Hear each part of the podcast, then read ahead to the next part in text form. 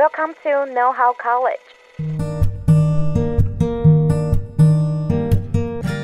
大学问，大学生的大灾问。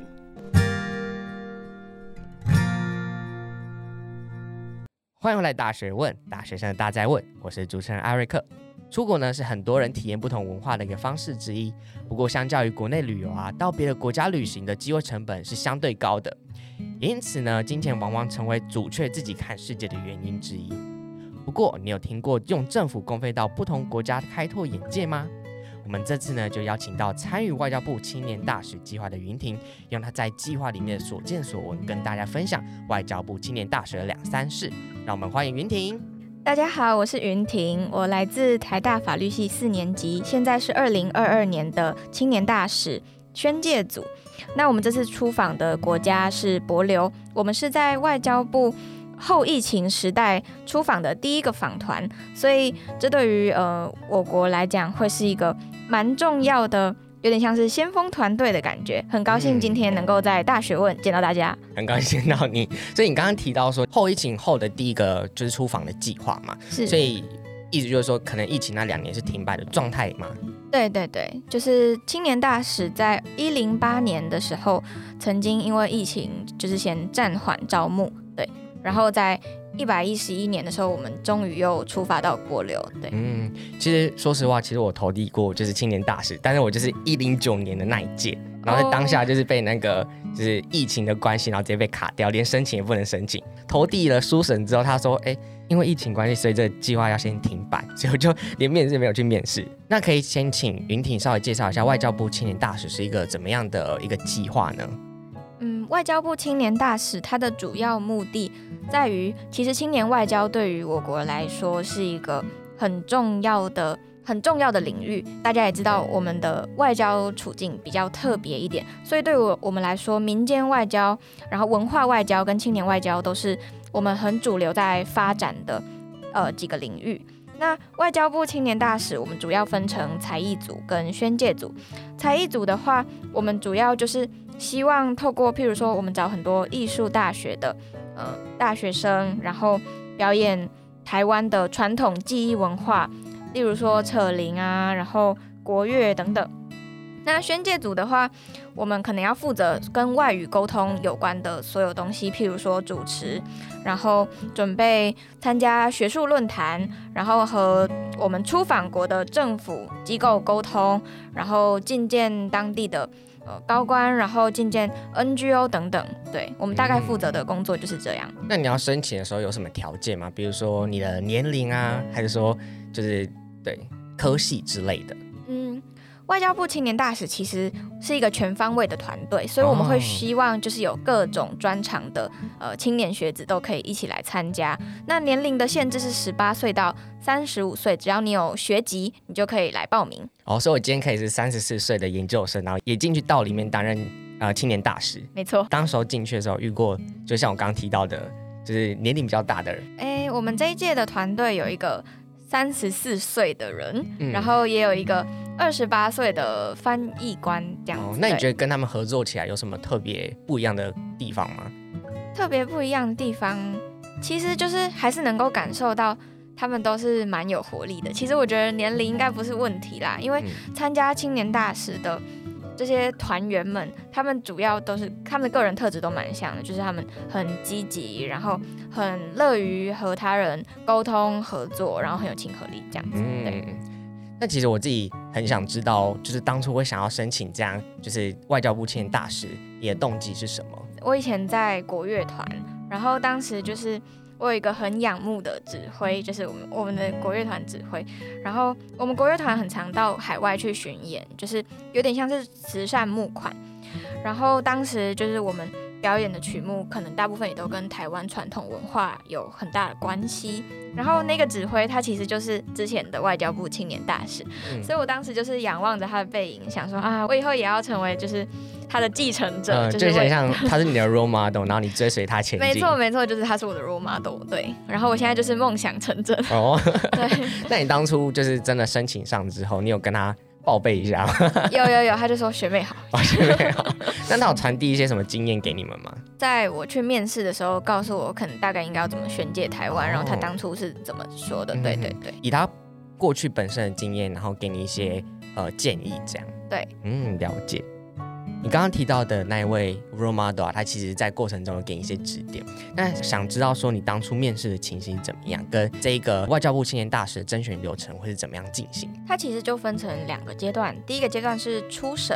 那初审的话，它主要就是要你描述一下你的动机，然后交一份 CV，就是看一下你有没有类似的经验，然后看一下你的科系等等。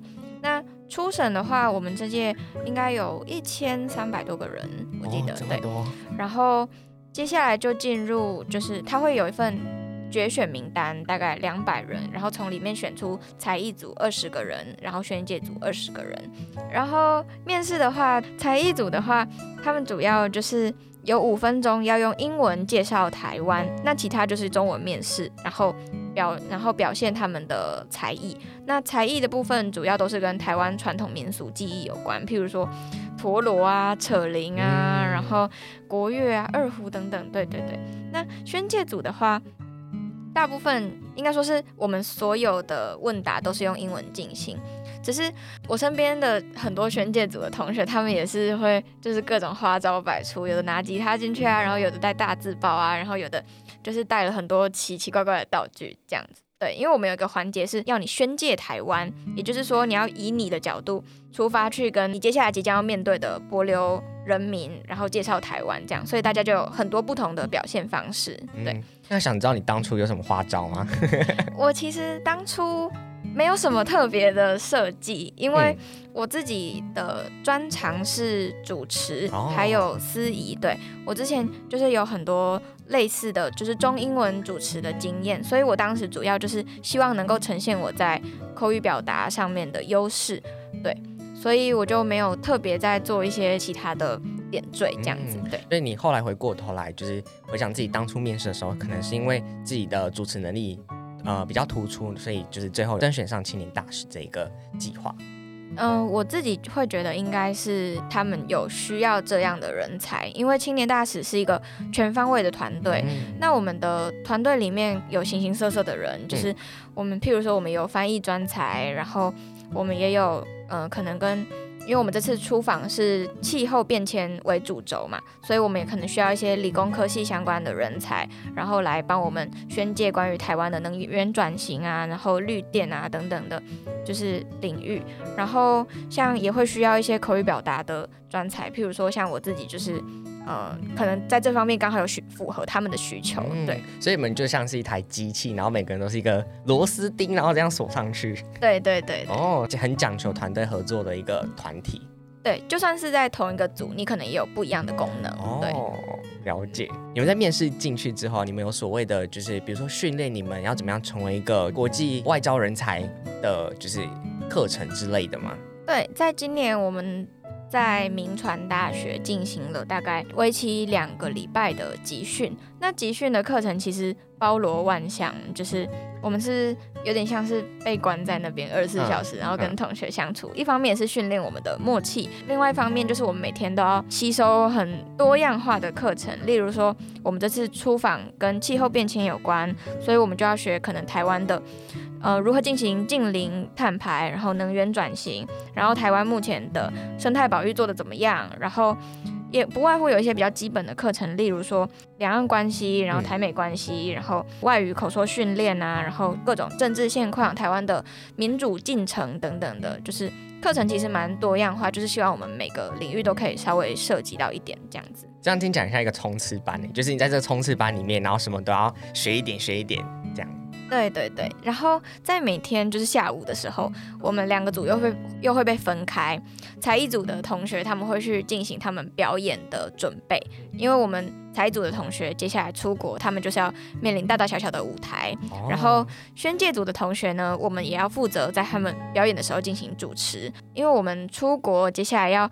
接受到很多的采访，可能是电台采访，可能是报章杂志的采访，所以我们也要进行很多外语表达的训练，然后晚上我们再把两个部分合在一起。哦、嗯，那可以了解一下你当时的，就是你感你在当下感受是怎么样？因为听起来就真的很压力很大哎。其实我觉得压力确实很大，因为我们。对，就是二十四小时相处在一起，你可能没有什么自己的时间，然后你每天接收到的课程，早上吸收到的东西，你晚上就要产出，所以你每天都在强迫自己进行一个语言转换。对、嗯，就是你吸收之后，然后在短时间之内又把它吐出来，这样。对，但是有一个还蛮不错的部分，就是因为来帮我们上课的人，其实都是嗯、呃、一些外交部的大使，然后司长，然后他们都是非常有经验，然后非常值得仰慕的人，所以其实，在那里很像偶像训练生的 生活，就是你每天可以看到自己的偶像，但是你没有太多时间去 enjoy，就是、哦、对，就很像那个什么 Produce One O One，然后 前面都是你的，就是。很有名的那些艺人，但是他他就会教你东西的时候就很凶，然后就是也不是很凶，就是可能会对你比较严肃，把他专业拿出来，然后教给你这样子。对对对。哦，那你们就是很成功的训练生。谢谢。可以出道了。有有，已经出道了。那因为你刚刚提到嘛，你们都是长时间的呃相处，那想知道你们当时候，因为像团队之间的相处啊，你们有没有什么比较印象深刻的事情？过程中，我觉得还是难免会有一些小，就是需要磨合的地方啦。尤其是参加青年大使的人，其实大部分的人都还蛮勇于表现自己，然后勇于去替自己争取机会。那就是在这过程当中，有一些，譬如说，可能不是每一位青年大使都能够承担的任务，嗯，然后譬如说接受电台采访，接受，嗯。就是一些媒体的采访，可能会特别甄选几位青年大使去，哦、那这些职位就会相对来讲很吸引人，然后也比较高度竞争。那大家都是保持一个良性竞争的态度，就是只是你有时候会需要。更大胆、更有自信一点，去跟大家推荐你自己。嗯、就是我们会有一个环节，就是希望你可以站上台，然后跟大家说说为什么要选你，就是承担这个任务。哦，有点像呃厚脸皮，然后上去跟大家说，哎，选我，选我这样子。这刚讲的这个环节是某、嗯、某个特定的职位啦，所以当时我并没有选择去，就是跟大家竞争这个。嗯，所以那你当时候面对到这些。嗯，比较想要就争取某些职位这些同学的时候，你当下的感受跟你怎么样去跟他们相处？其实我会觉得，嗯、呃，我会觉得蛮敬佩他们的，因为对于我来讲，其实要有这种就是把自己。呈现给所有人看，然后勇于去跟大家表达自己的优点，我其实觉得这是一个蛮难能可贵的事情，尤其是在我们现在教育的氛围下，就是告诉我们要谦虚啊，然后，但是有时候，嗯，就是在这种环境下，你会发现，就是爱爱内涵光 可能不是一个最好的方式，对。接下来就想要聊到说，就是云婷，你当时候到帛琉的时候嘛，可能大家都会很好奇，哎，那青年大使团在帛琉当地都来做什么样的事情？可以请你稍微就是跟我们分享一下吗？好，那在开始之前，我先跟大家简单介绍帛琉这个国家。帛琉是一个南太平洋的岛国，它主要的收入是依靠就是它的友邦的外援，还有它自己呃推动生态旅游的收入。那帛琉非常引以为傲的就是它的资源保育做得非常好。嗯，那你入境柏流的时候，他就会要求你要签署柏流生态誓言。嗯哼哼，那里面就有提到说，不属于你的你不能带走，不伤害你的你不能伤害。我唯一在这片土地上留下的就是会被大海冲刷而散的足迹。哦，对，听起来好好诗情画意哦。对对对，因为正因为帛琉是这样子的国家，所以我们在这次的出访，我们很主要的。就聚焦在我们同样是太平洋岛国，在生态保育跟面对气候变迁的挑战上，我们有什么可以一起寻求的愿景，还有共识？对，所以譬如说，我们就曾经到帛琉一个呃受到联合国教科文组织认证的 NGO，叫做 eBill Society，去做生态保育的交流。我们在那边进行海草生态圈的调查，然后去净滩。值得一提的是，帛琉是一个很干净的国家。当我们以为我们要去净滩，发现帛琉完全没有垃圾。你发现我那，所以你们就是去什么都没有做吗？没有，我们就是放弃了净滩这个想法，我们就开始直接进行下一步的生态调查。哦、对对对，这这留真的留下就是你们自己的脚印在海滩上面，这样。对对对。哦。然后，嗯、呃，这个。组织它值得一提的部分是，它是一个，嗯，虽然它是一个国际上知名的组织，但实际上它一开始是由帛琉当地的社群自发性的嗯自发性的组成，因为他们想要让他们的下一代知道，就是这一片岛屿，然后这片海洋对他们的重要性。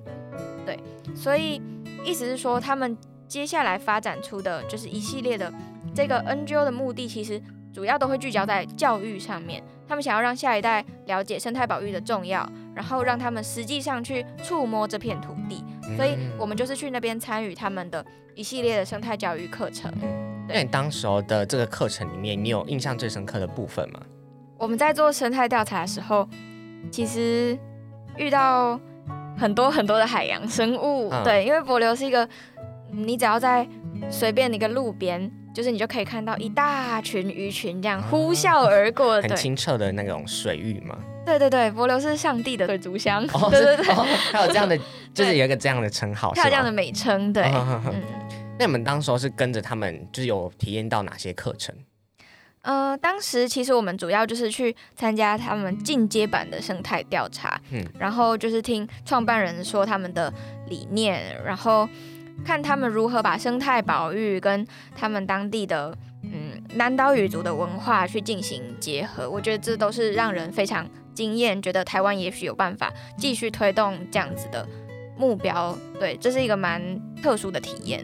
对，所以你刚刚说的这种民间交流，那你们呃外交青年大使团呢，还有什么样跟当地官方的交流吗？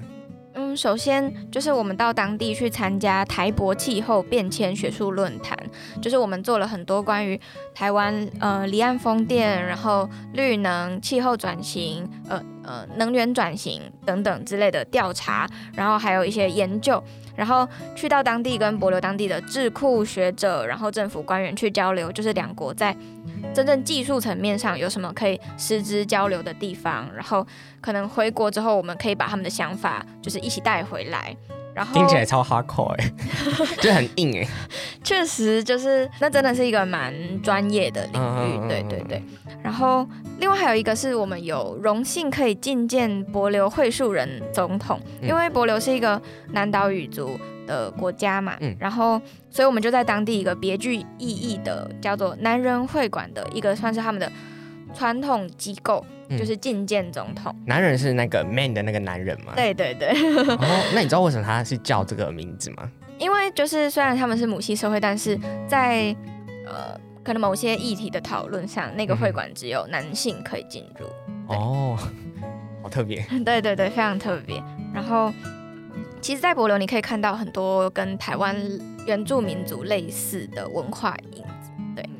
然后在觐见帛琉总统的时候，我觉得。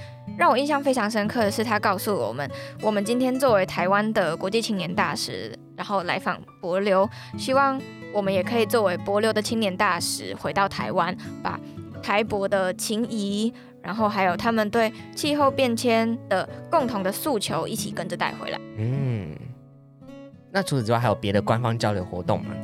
觐见总统之后呢，我们又遴选出几位青年大使接受帛琉国家电台的采访。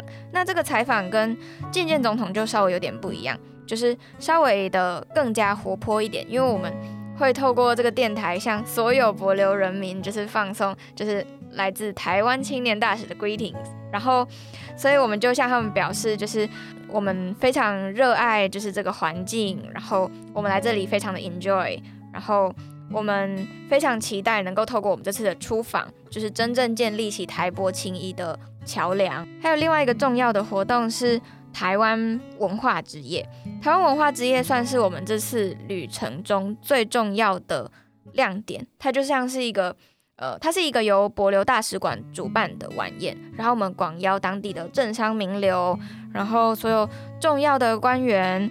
然后包括就是我们自己在那边深耕已久的台商、智库学者等等，就是所有帛琉政商名流都出现在那个晚宴，top 的那些阶层的人都会在出现在那个会场里面。对对对，然后大概三百多个人，我刚好担任就是台湾文化之夜的总主持人。它是一个象征性的活动，就是象征了我们这次青年大使出访的圆满，呃，到一个段落，然后象征了就是台。台湾跟博流双方之间的情谊会长长久久。对，那我蛮好奇，就是台湾文化之旅的这个文化里面，到底哪些台台湾文化在里面？哦，这就要提到我们才艺组的表演了。对，嗯、呃，才艺组的同学们他们非常的用心，就是以他们自己本身的技艺来呈现出台湾的传统文化。例如说，就是有擅长扯铃的同学，他们用会发光的扯铃，然后还有特技立方体，还有独轮车，表现出台湾是一个。呃，世界的科技之岛，然后我们拥有非常引以为傲的半导体技术。传统舞蹈专场的同学，他们也透过现代舞、中国舞来传达出台湾曾经是一个蝴蝶王国，然后台湾在农业生计上面就是都有很亮丽的发展。对，嗯，这样听起来，青年大使每一个团员都各司其职呢，去让台湾这一个国家被更多人看见。没错，这就是我们这一次出访的目的。就是青年大使其实不只是一个外交部提供资源，青年学子能够出国开拓眼界的活动。他更希望就是透过呃有活力的年轻人，然后透过我们的专长，透过我们新时代的想法，去跟。各国民间建立更加深刻的邦谊。那像这样的外交活动当中啊，当下你应该会看到一个蛮真实一面的，所以想知道当下有没有看到就是令你印象深刻的部分？嗯，如果要说是看到外交真实的一面，就是我有一个蛮印象深刻的事件，就是在柏流大学参访的时候，因为柏流大学是当地的最高高等教育学府，对，然后柏流大学校长也算是当地最高权威的学者。所以在进行参访的时候，有一个小插曲，就是帛琉大学跟帛琉大使馆，也就是我国驻帛琉的大使馆，其实他们在舞台后方国旗摆放的位置上有一点小冲突，因为大家知道帛琉不是都会接受美国的援助，对，美国国旗应该要摆在哪里，然后台湾，然后帛琉的国旗应该要摆在哪里，他们就有点意见上的不一致，然后。当时柏流大学的校长在询问青年大使的问题的时候，其实他的态度就有一点微妙，因为我们有一个表演是会在后方拉出一连串的国旗，然后前面会就是才艺组的同学在表演，然后柏流大学的校长就问我们说。就是你知道台湾还剩下几个邦交国吗？哦，现在很敏感的，你知道吗？真的有够敏感。对啊，最近不是有四个字的国家？嗯，四个字的，四个字的。对，然后，然后或者是他就问说，上面这串就是你们拉出来这串国旗，上面的国家就是你们都记得吗？他都用英文啦，但是大概意思就是这样。嗯，其实蛮凶的。对，其实那时候气氛就有点凝结，就是。所以后来就发现哦，就是外交真的是每一个小细节都必须要非常注重。譬如说，你的国旗不能往前多放那一两公分，哦、对对对。哇，这样这样需要很细心、超级细心的那一种才看得出来。没错没错，就是凡事都要很到位。嗯，那后后续是怎么处理啊？这件事情？这个处理当然就是一个机密。哦，好，那有一个结论吗？最后的结论当然就是依照帛琉大学他们所希望的，感受到被尊重的方式去进行摆放。那机密我们私下聊。好。那其实计划到现在，你大概已经过了半年。那想知道说，你再回去看一下，就是这段经历啊，想知道你有呃收获了哪些吗？我觉得最大的收获其实是成为青年大使是一个我人生中的转捩点。青年大使这个计划确实有很大的开阔视野的效果在，但是有一个还蛮值得提的，因为我们真的见到了帛流的海洋，然后我们真的见识到了就是帛流人对于他们环境的保护，嗯然后还有疼惜，所以一回到台湾之后，其实大部分的人都突然变成了环保主义者，对。就是包括我自己在回到台湾之后，因为我要主持一个就是台湾欧盟的绿色行动相关的论坛，然后当时我就邀请就是其他的青年大使一起来。我们组成一个团队，然后虽然我是主持人，但是我希望他们也可以一起来参与，就是跟这个绿色和平相关的活动这样子。后来我们也有同学接回到了清大，然后就在那边创了一个跟永续行动相关的社团，所以其实大家都还蛮深受感动的。对，因为我们这次出访的，我们所做的研究大部分也都跟气候变迁有关系。那你自己有什么行为上的改变吗？我对这方面对这个领域更有问题意识。其实我以前是一个跟卫生快也觉得理所当然的人，哦、但我现在开始有自觉，嗯、就是自觉自己不应该这样做。然后我也开始觉得，就是台湾其实有很多地方是可以向他们取经的。嗯，例如。例如说，我觉得台湾在推动跟永续教育这方面，其实就没有帛琉做的那么好。就是他们必他们是非常强调在这方面观念上的传承，但是台湾的话，感觉我们不会把重心放在这个部分。嗯，对。那再回过头来，你刚刚说你有这些收获嘛？那想知道说，呃，你在。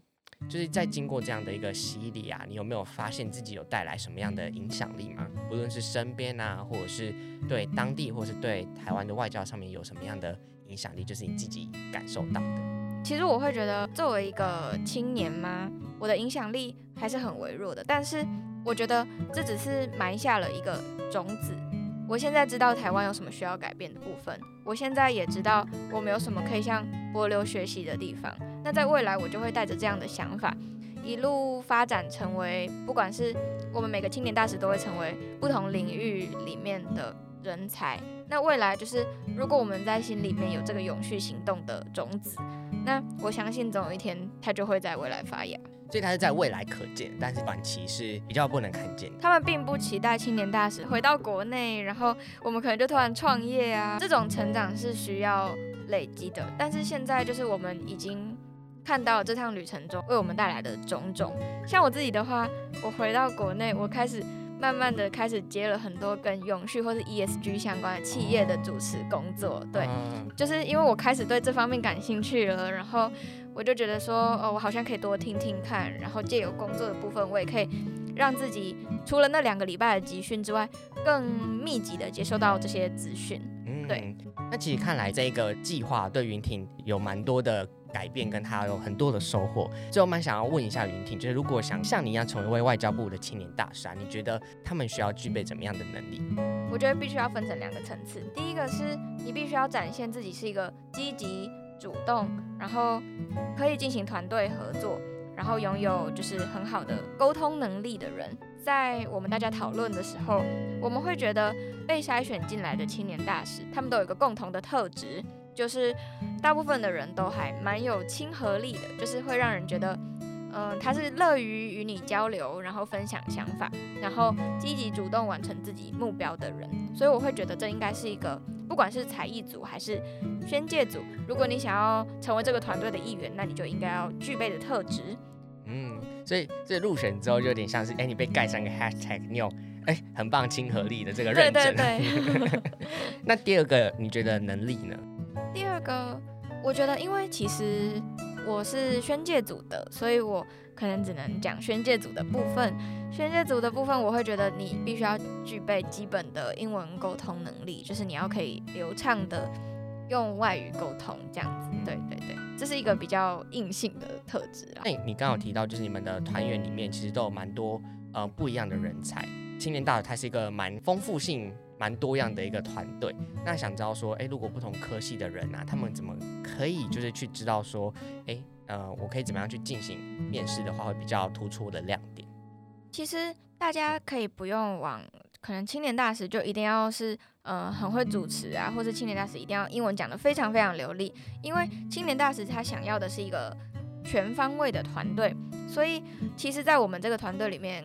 各个科系的人才都有，因为我们每次不同的任务需要的能力可能也不尽相同，所以大家可以尝试着去想，嗯、呃，你想要在团队里面扮演什么样的角色？那如果是这个角色的话，你觉得你需要凸显自己什么样的亮点？这可能不是一个很确定的答案，但是我会觉得这是一个。嗯，我鼓励大家自行去探索的方向。嗯，就是反过头来，就是去回推说，哎，这样的团队需要什么样的能力？那我在里面可以担任怎么样的一个职位？没错，没错，因为每次出访的国家不一样，我们敬请期待下一次是哪个邦交国呢？呃，了解。那既然都带到这个部分，那云婷可以稍微分享一下，哎，接下来有怎么样青年大使的一个相关的资讯吗？大家可以上外交部青年大使的官网，或者是搜寻外交部非政府国际事务会，都可以找到跟青年大使甄选相关的资讯。嗯，了解。那我们之后呢，就会把相关的资讯放在资讯栏哦。那今天我们很感谢云婷来到大学问分享，就是青年大使相关的资讯。他跟我们介绍青年大使最主要的目的是要做什么，过程中看到的一些呃值得跟大家分享的事情。那最特别的经验呢是呃这一次的青年大使计划，其实是在帛琉这边进行。那云婷也把他在跟不同的民间交流或者是官方交流里面的看见，跟一些外交上的处境，然后来跟大家分享。最后呢，他以自身的经验去鼓励大家，可以去反思自己在一个团队当中可以扮演什么样的地位，然后去在面试当中呃让自己更突出。那我们今天很感谢云婷来到现场跟我们分享。那我们大学问下次再见喽，拜拜，拜拜。谢谢各位的收听，有其他建议、想听的节目主题，或是想对我们说说话，都欢迎在下方节目说明中找到我们的提问回馈箱连接。把你的想法分享给我们哦，我们下集见。